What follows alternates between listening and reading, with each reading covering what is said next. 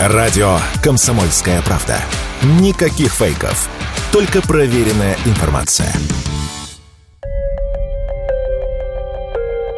Сегодня в отношении биологически активных добавок или БАДов не действуют санитарные нормы, и внеплановые проверки таким производством не страшны, действует мораторий. Между тем, все чаще потребители жалуются в лучшем случае на бесполезность этих добавок, в худшем – на вред, рассказал зрителям своего YouTube-канала видеоблогер Александр Харчевников.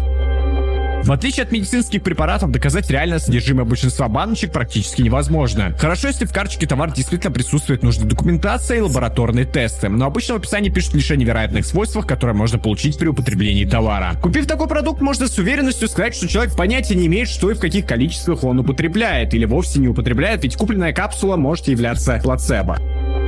Разобраться с ситуацией хотят общественники из организации «Деловая Россия». На следующей неделе они намерены направить в правительство обращение с просьбой усилить контроль над производством и оборотом добавок. В частности, ввести контрольные и мониторинговые закупки органами Роспотребнадзора, вернуть санпины при производстве добавок, а также отменить мораторий на внеплановые проверки бизнеса. Ну а что делать потребителям сейчас? Надо знать, где покупать, сказала радио КП директор Ассоциации независимых аптек Виктория Преснякова.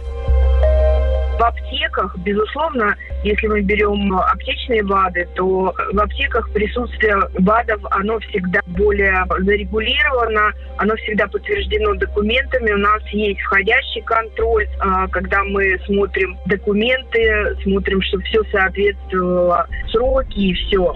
А, поэтому в аптеках э, БАДам можно доверять.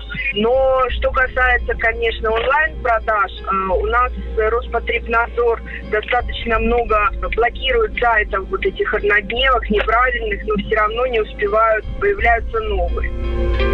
Недавно Всероссийский союз пациентов направил тайных покупателей в аптеки 15 крупнейших субъектов России и выяснил, что при подборе лекарства 62% провизоров предлагают БАДы, из которых 15% не включены в перечень необходимых препаратов при данном состоянии. Василий Кондрашов, Радио КП.